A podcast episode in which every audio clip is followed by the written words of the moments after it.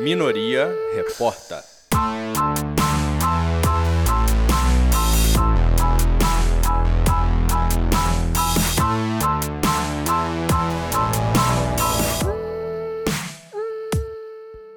Então vamos para o nosso quinto Minoria Reporta. Hoje com muita novidade. A gente tem a Ruana, que já é figurinha carimbada aqui do nosso Minoria Reporta. Oi, Ruana, tudo bem? Olá, todo mundo. E temos uma novidade com vocês, Leandro Rodrigues. Olá, gente, tudo bem?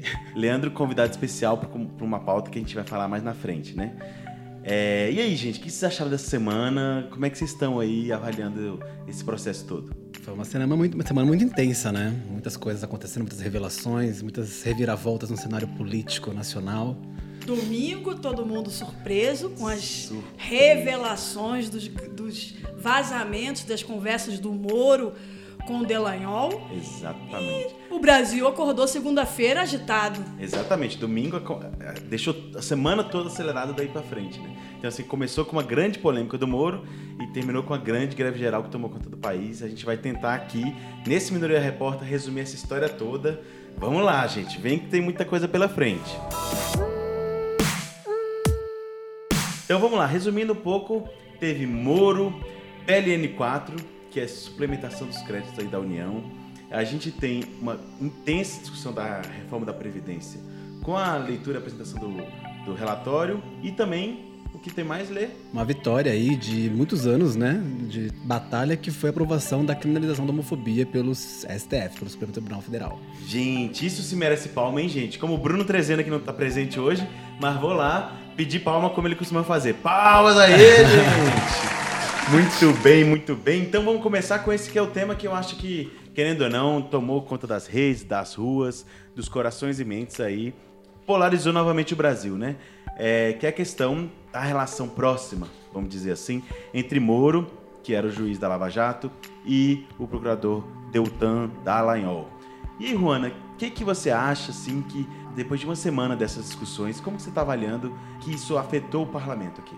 Bom, as denúncias, né, os vazamentos que das conversas entre o juiz Sérgio Moro e os procuradores da Lava Jato demonstram um fato grave da, da, do momento político nacional, quer dizer, uma investigação que o Brasil inteiro entendia que era uma investigação importante, que estava apurando casos de corrupção é, existia uma desconfiança de uma certa parcialidade. Né? Muitos denunciavam essa parcialidade dessas investigações da Lava Jato, que só, atendi, só atingiam a um grupo político, a um partido político. E o que as revelações, né, os diálogos travados entre um juiz e os procuradores demonstram é que, de fato, houve sim um conluio né, para direcionar as investigações. Exatamente. E é uma coisa que fala do passado, um pouco dos processos da Lava Jato, principalmente o processo do ex-presidente Lula, mas também sobre o presente, né? Porque o juiz Sérgio Moro é agora ministro da Justiça, conduz a Polícia Federal e boa parte das investigações, né? Uma pessoa é, com essa com esse histórico aí realmente deixa a gente muito preocupado e foi um pouco essa linha, né, que alguns deputados trouxeram aí sobre é, esses vazamentos, sobre esses escândalos aí do Moro aqui para o parlamento, cobrando é, respostas do ministro da Justiça e um pouco para tentar esclarecer o que está acontecendo. Leandro, o que, que você acha assim que Será que ainda vem coisa por aí? Qual é a sua expectativa? Bom, é, acho que sim, de, né, de, acordo com o próprio site Intercept, né, ainda vai ter muita revelação pra, pela frente. Só foi divulgado 1% de todo o acesso né, aos arquivos que, que os jornalistas tiveram, tiveram receberam né, de forma anônima. Mas é, é, muito curioso né, a forma que, a, que a, própria, a própria, os apoiadores do, do Moro né, têm questionado a legalidade né, do processo de divulgar uma, uma gravação, de, na verdade, uma, um histórico de mensagens, sendo que é uma prática que foi muito comum durante a própria gestão dele na frente né, da, da operação como juiz, né? E, e ao mesmo tempo, a, a, aqui dentro do Congresso, os nossos líderes que sempre se posicionaram muito que ninguém é contra o combate à corrupção, a questão não acho que não é essa, né? Des, des, é, desmobilizar a Lava Jato, mas é que uma conduta como essa realmente ela fere todos os princípios constitucionais, né? E é importante que todos entendam que não é, não estamos falando de lados, não é esquerda, direita, oposição, governo. Existem regras para que um Estado democrático de direito funcione. Então, um juiz ele tem que ser imparcial, ele, ele recebe é, a denúncia, analisa a partir dos fatos, do que está nos autos do processo, e só a partir daí ele emite uma opinião. Quer dizer, é que nem num jogo de futebol. Você está torcendo pelo seu time e você percebe que o juiz da partida torce para o time adversário, ajuda o time adversário, marca pênalti quando não é pênalti, é, orienta é, o técnico do time adversário. Então, não podemos ficar é, nessa polêmica é, dividindo o Brasil entre quem apoia o governo, quem é oposição a esse governo. Na verdade, essa é uma, uma questão básica para que a gente possa ter democracia. Sim, é uma questão ética, né? Então vamos escutar o que a líder Jandira Fegali tem para falar sobre isso. Que essa semana deveria ter sido uma semana completamente dedicada ao debate fundamental da democracia brasileira. Deveria ser o debate de todos os parlamentares, independente de situação ou oposição, debater os mecanismos de investigação, a convocação do senhor ministro, a discussão do afastamento do ministro, dos procuradores, até porque o ministro que tem que ser investigado não pode ter abaixo dele a Polícia Federal que investiga, muito menos os procuradores serem mantidos nesse cargo. Isso é um problema da democracia. É um precedente grave para a democracia o que foi divulgado. Então não era uma questão de oposição e situação, era um problema grave. E agora o deputado Pompeu de Matos, do PDT do Rio Grande do Sul.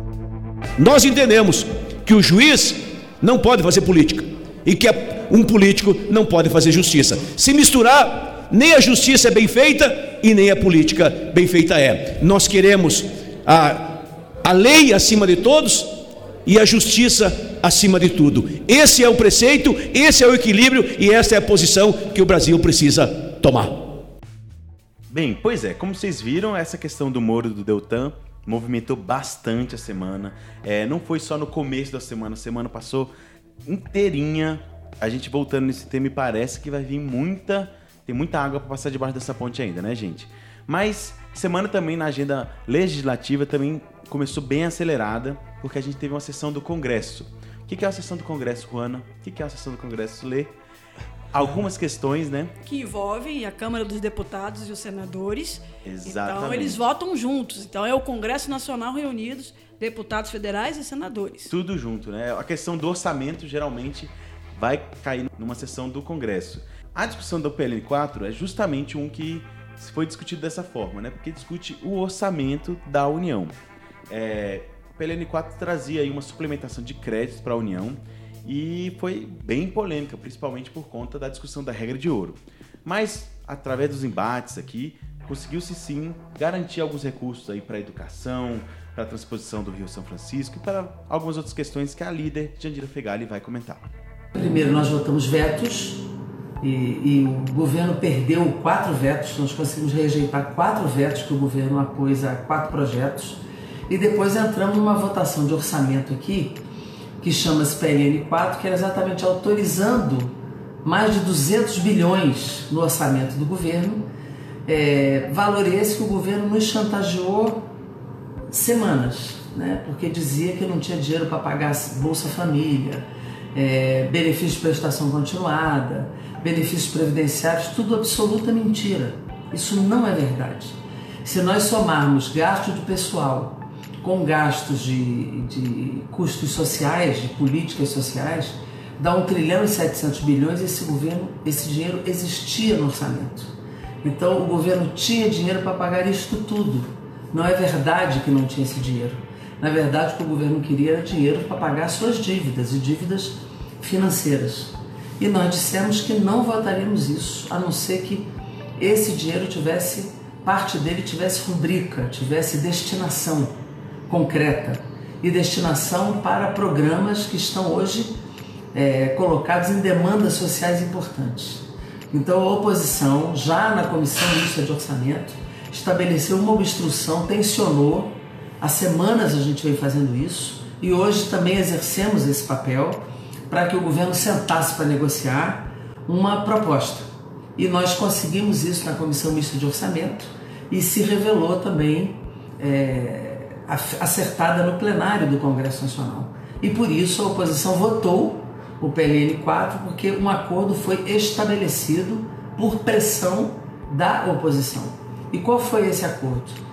Que fosse descontingenciado pelo menos um bilhão e meio do fundo de contingenciamento para a educação pública, particularmente das universidades e dos institutos federais, e ainda conseguimos agregar de imediato mais um bi para essa área, que é a demanda que vem das ruas dessas manifestações e passeatas. Claro que nós não conseguimos ainda descontingenciar tudo, é, superar todos os cortes, mas já superamos 2 bi meio nesta primeira votação. Conseguimos colocar um bi no programa Minha Casa Minha Vida, um bilhão, porque o programa Minha Casa Minha Vida parou. Todas as pequenas e médias construtoras do Nordeste, parte do Centro-Oeste, estavam fechando e demitindo pessoas. Era um problema de emprego nessa região, um bilhão.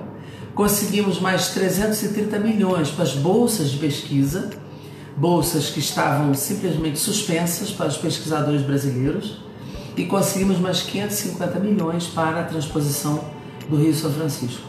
Então, diante deste acordo, que não é o melhor acordo do mundo, mas foi um acordo que nós arrancamos é, nessa votação, nós votamos o chamado PLN 4. E além das discussões que envolvem né, o, os vazamentos aí do ministro Sérgio Moro e é, o PLN 4. Outro assunto que também movimentou muito aqui a Câmara essa semana foi a apresentação do relatório do, da reforma da Previdência, né, pelo relator Samuel Moreira, e todas as articulações que foram feitas antes desse processo, inclusive com uma participação bem ativa aqui da minoria, né? Como é que foi, Rafa? Conta pra gente. É, são muitas fases, porque muita coisa aconteceu em pouco tempo, né? É, primeiramente, a gente teve a reunião é, do presidente da comissão, Marcelo Ramos, com os vários setores da Câmara e aqui com a gente da minoria, onde se discutiu um pouco o procedimento, como que ia acontecer essa discussão. Também teve a reunião com o Samuel Moreira, que é o relator que ia apresentar esse relatório. É, aí nasceu uma grande polêmica, porque na reunião que aconteceu aqui na minoria, ele disse que não ia falar com a imprensa, que não ia apresentar os pontos e tal. Ele, incrivelmente, saiu daqui e foi direto para uma coletiva que acontecia lá na junto com o Rodrigo Maia. Então, pra, a, a, rolou um atrito bem grande entre a, os líderes da minoria e o relator da proposta. Não sei você, Juana, mas eu acho que não como oposição está tentando fazer a discussão de forma qualificada, vai fazer obstrução no discurso, falando na palavra para tentar aumentar o nível de conhecimento da proposta da Previdência, que é muito prejudicial para o trabalhador e não com de privilégios, né? É, o que é importante entender é que a oposição, legitimamente, ela pode obstruir o início de uma, de uma sessão de debates, atrasar, postergar aquele, aquele debate para aquele. É, quando ela não quer que uma matéria seja aprovada. Isso é um instrumento legítimo da oposição. O que a oposição é, concordou é, foi de abrir os debates. Então, o acordo ele estava centrado é, na questão da discussão da matéria. Agora, a votação, como será a votação do relatório? É, a oposição tem todo o direito de obstruir a votação do relatório. Então, ficou parecendo como se as duas coisas estivessem juntas e, na verdade, não estavam. E depois de toda essa polêmica, de todas essas discussões, na quinta-feira teve a leitura do relatório aqui na, na comissão especial da, que debate a reforma feita pelo relator Samuel Moreira. Como é que foi, Juana? Quais, quais foram as principais mudanças entre a PEC original e a que foi apresentada? Bom, o relator retirou o BPC, retirou os rurais, retirou a proposta é, de capitalização, né? Mas o relatório ele amplia a desconstitucionalização. Na verdade, ao invés de uma lei complementar, é, que exige um quórum mais qualificado, é, muitas mudanças podem ser feitas pela lei ordinária, que é maioria simples. Então, é, de forma muito geral, o relatório ainda é muito ruim para a sociedade brasileira, para os trabalhadores e fere é, de morte o conceito de previdência pública que nós defendemos. E de seguridade social. Né? Sobre isso, a gente teve várias participações importantíssimas de deputados da, da liderança da minoria e a gente vai chamar alguns aqui para falar. Vamos escutar agora a deputada Alice Portugal, do PCdoB da Bahia. Nós precisamos que Vossa Excelência tenha alguma sensibilidade para mudar mais algumas coisas no relatório. Porque é, o que pude ver de maneira muito rápida retrai-se um pouco a aposentadoria da mulher, mas passa-se do 85, 95 para o cálculo 100, 105. Então, é, lamentavelmente, nós temos ainda muitas pendências e uma dureza muito grande com os mais pobres e com os direitos. Também em relação ao abono salarial. Quero insistir que não se trata de matéria previdenciária. Clamar para Vossa Excelência que analise essa questão. E agora o deputado José Guimarães, do PT do Ceará. É importante para a imprensa que está aqui ouvir, como ouviu de Vossa Excelência, que não tem data de 25 de junho. O período de votações é de acordo com a dinâmica e com o conteúdo dos debates. Portanto, não terá data fixada em 25 de junho, como foi anunciado ontem, senhor presidente. É, como vocês viram aí, gente, não é por menos que nessa sexta-feira o povo foi à rua e ou ficou em casa nessa greve geral. É, pelo menos até às 11 horas da sexta-feira, mais de 350 cidades do Brasil todo é, haviam aderido à greve com paralisação de transporte, de alguns serviços, de indústria. Conta pra gente mais aí, Juan. Então, as centrais sindicais, elas fizeram uma contabilização mais de 45 milhões de trabalhadores, trabalhadoras do Brasil estão envolvidos nessa greve geral. É muita gente. É muita gente é, criticando a reforma da Previdência, lutando por uma aposentadoria digna e por empregos. Exatamente. Eu, o número que eu tenho é 98% das fábricas do ABC Paulista pararam. Ou seja, é, o setor de trabalhador mesmo parou para Comerciários, bancários, professores é, muita coisa fechada no Brasil inteiro. Exatamente. E por que, que o povo pra, para, né? Só é greve porque é grave. A única coisa que o povo trabalhador tem é sua força de trabalho. E o momento da greve é o momento que você valoriza e fala: olha, vocês estão maltratando a força de trabalho e a única forma que eu tenho de reagir é a greve. Por isso que é legítima. E não é só legítima, Juana e Lê, é constitucional.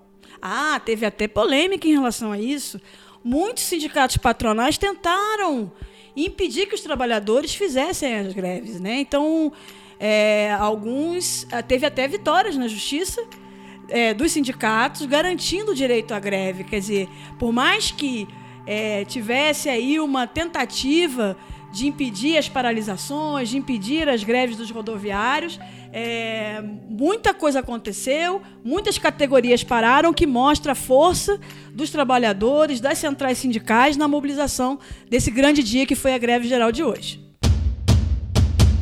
E para falar sobre a adesão a essa greve, a gente vai chamar diretamente de Salvador a Alice da Mata, que é deputada pelo PSB da Bahia. É uma adesão total à greve e principalmente a ideia de que essa reforma da Previdência é uma reforma que está recaindo sobre os ombros dos mais pobres. Quando você mantém, tira o abono de dois, dois salários mínimos estabelece um valor abaixo dos dois salários mínimos e mesmo abaixo de um salário mínimo e meio, você está tirando dos mais pobres para sustentar o déficit da Previdência que podia ser rediscutindo-se novas receitas, receitas vindo do andar de cima. A gente também foi escutar o outro lado, né? Quem está organizando essa greve geral. Então a gente foi atrás de alguém das centrais sindicais. A gente conversou com a Dilson Araújo, que é da Central dos Trabalhadores. E das Trabalhadoras do, do Brasil. Brasil. O Brasil inteiro se levantou. Houve uma ampla participação da sociedade na luta em defesa da Previdência Pública atingimos o nosso objetivo. O objetivo principal de alertar a sociedade e pressionar o Congresso Nacional contra a proposta de liquidação do maior programa de distribuição de renda e o maior programa de proteção social. A previdência social é parte da vida do nosso povo. A sociedade sabe, ela pode até não perceber, mas a previdência pública faz parte da nossa vida. Cerca de 45 milhões de trabalhadores de diversas categorias profissionais participaram da greve.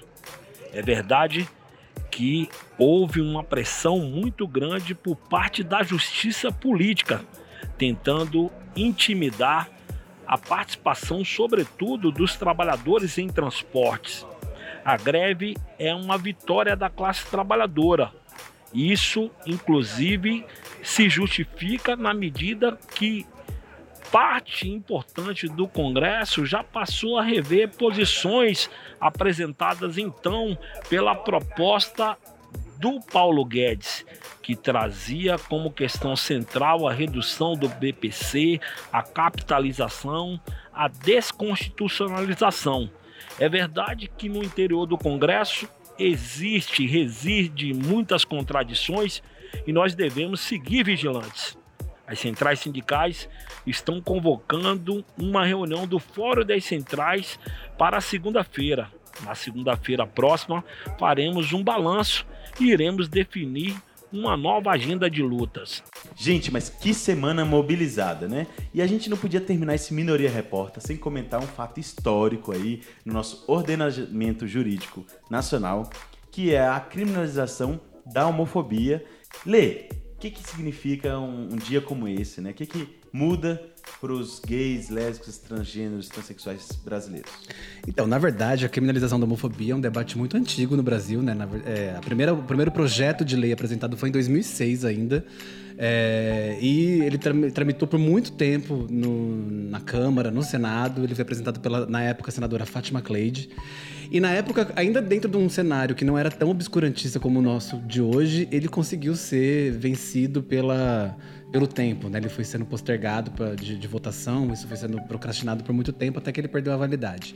Então, o STF, como mesmo os próprios ministros disseram, né? Eles estão aí cobrindo uma omissão do, do Congresso de ter votado um assunto que é de importância para uma, uma, grande parcela da população, que é a, a população LGBT. Uhum. Então, ontem recebeu, representou uma grande vitória a equiparação da, da, da homofobia e da transfobia ao crime de racismo, né? Foram oito votos contra três é, que acabaram, né? Que, acabou, que, a gente acabou vencendo esse placar.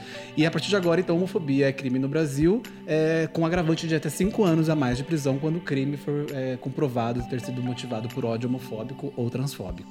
Grande vitória da diversidade. Sim, uma ótima vitória, inclusive uma ótima Direitos resposta humanos. ao governo Bolsonaro, né? Que é aí um dos grandes divulgadores do ódio contra qualquer tipo de minoria. Né? Então é uma grande resposta também para esse governo nessa semana. Muito interessante, né, Leandro? Porque a gente está nas vésperas aí, que essa semana vai começar um dos maiores movimentos aí é, que é a Parada Gay de São Paulo. É, Parada LGBT, Rafa. Isso é verdade. é importante frisar porque realmente a população LGBT é bem diversa e, e cada uma dessas letrinhas ela, elas têm as suas especificidades, né? A próxima semana acontece a Parada LGBT de São Paulo, que é a maior do mundo, registrada no Guinness Book. Então é a primeira parada no governo Bolsonaro, né? Então é a primeira parada de enfrentamento mais direto à política que vem sendo feita. É, e a gente tem motivo de, de sobra para comemorar com essa vitória agora. Então é, a resistência tá aí, tá na rua rua, a gente não está abaixando a cabeça.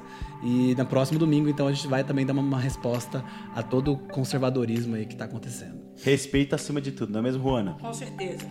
É, então como vocês viram, essa semana foi muito, muito mobilizada e quero pedir para vocês seguirem aí o Minoria Repórter, participarem e compartilhem. Compartilhe para que mais gente conheça esses bastidores aqui da Câmara dos Deputados sob o olhar da liderança da minoria na Câmara.